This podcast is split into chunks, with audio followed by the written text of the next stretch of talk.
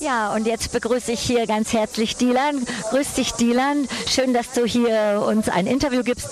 Du bist vom Demokratisch-Kurdischen Gesellschaftszentrum hier in Freiburg und ihr seid hier mit einem Stand äh, für Solidarität für Rojava. Und Rojava ist ja in Nordsyrien. Es geht seit fünf Jahren um die Errichtung von demokratischen Strukturen für Kurdistan und die Rolle der Frauen ist da auch sehr stark und du wolltest uns was dazu erzählen. Ja, erst hallo, schön bin ich da. Und äh, in Rojava, wie du äh, gesagt hast, in Nord, äh, Nordsyrien. In Nordsyrien, äh, die ganze Welt weiß schon, die IS hat äh, nur in Syrien, in Nord äh, gekämpft und geherrscht.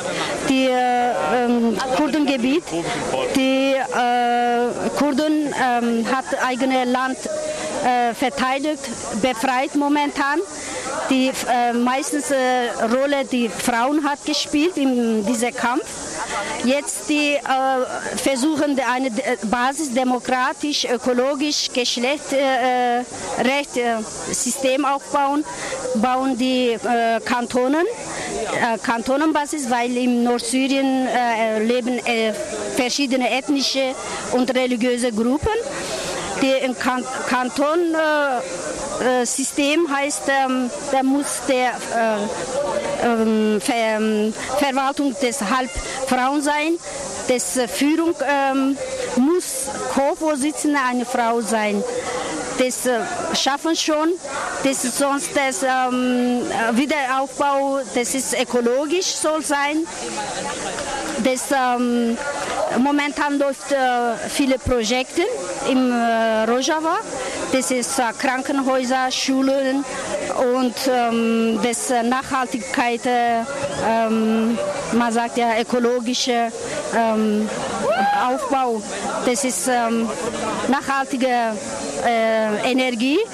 Das zum Beispiel Solaranlagen, Windräder. Deswegen in Europa lebende Kurden oder äh, teilweise Europäer. Das ist, äh, man versucht dieses System unterstützen. Das ist äh, ähm, ähm, wissenschaftlich oder technisch unterstützen von Europa. Und ihr jetzt hier auf dem Stand, ihr sammelt auch ganz konkret für Projekte. Für was für Projekte sammelt ihr oder braucht ihr Solidarität? Äh, Projekte momentan, wir unter, äh, unterstützen die Ökologie. Das heißt, an äh, Green Mac Rojava Projekt, das in Europa, ganz in Europa, in Skandinavien gegründet äh, Projekt, das wir unterstützen und äh, ja, wie gesagt, ja, in Freiburg, wir haben gedacht, Freiburg auch eine ökologische Stadt. Das vielleicht Strukturen kann man zusammenarbeiten, einfach äh, Wissen beibringen oder Technologie. Ja. Wie kann man euch erreichen? Wie kann man Verbindung mit euch aufnehmen? Das, wir haben äh, Soli-Gruppe äh, Rojava. Das, wir haben eine Webseite, das steht im Flyer. wenn Sie wollen. Und ihr macht auch eine Veranstaltung am 28.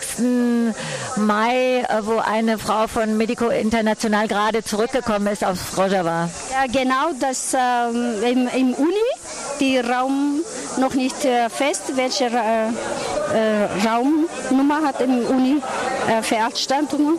Und sie war auch im Flüchtlingslager Holl, heißt das, glaube ich, und hat äh, dort auch äh, im Gesundheitszentrum auch, äh, kann von dort auch berichten. Ja, im Gesundheitszentrum äh, Gesundheit, ähm, hat gebaut, aber die, der nur in einem Kanton, das braucht dann noch andere weitere Kantonen, hat ein Waisenhaus gebaut, das äh, Waisenkinderschule. Das, der, die Kollege war schon da. Das, äh, wir wollen auch, was hat gelebt, was hat ge gemacht.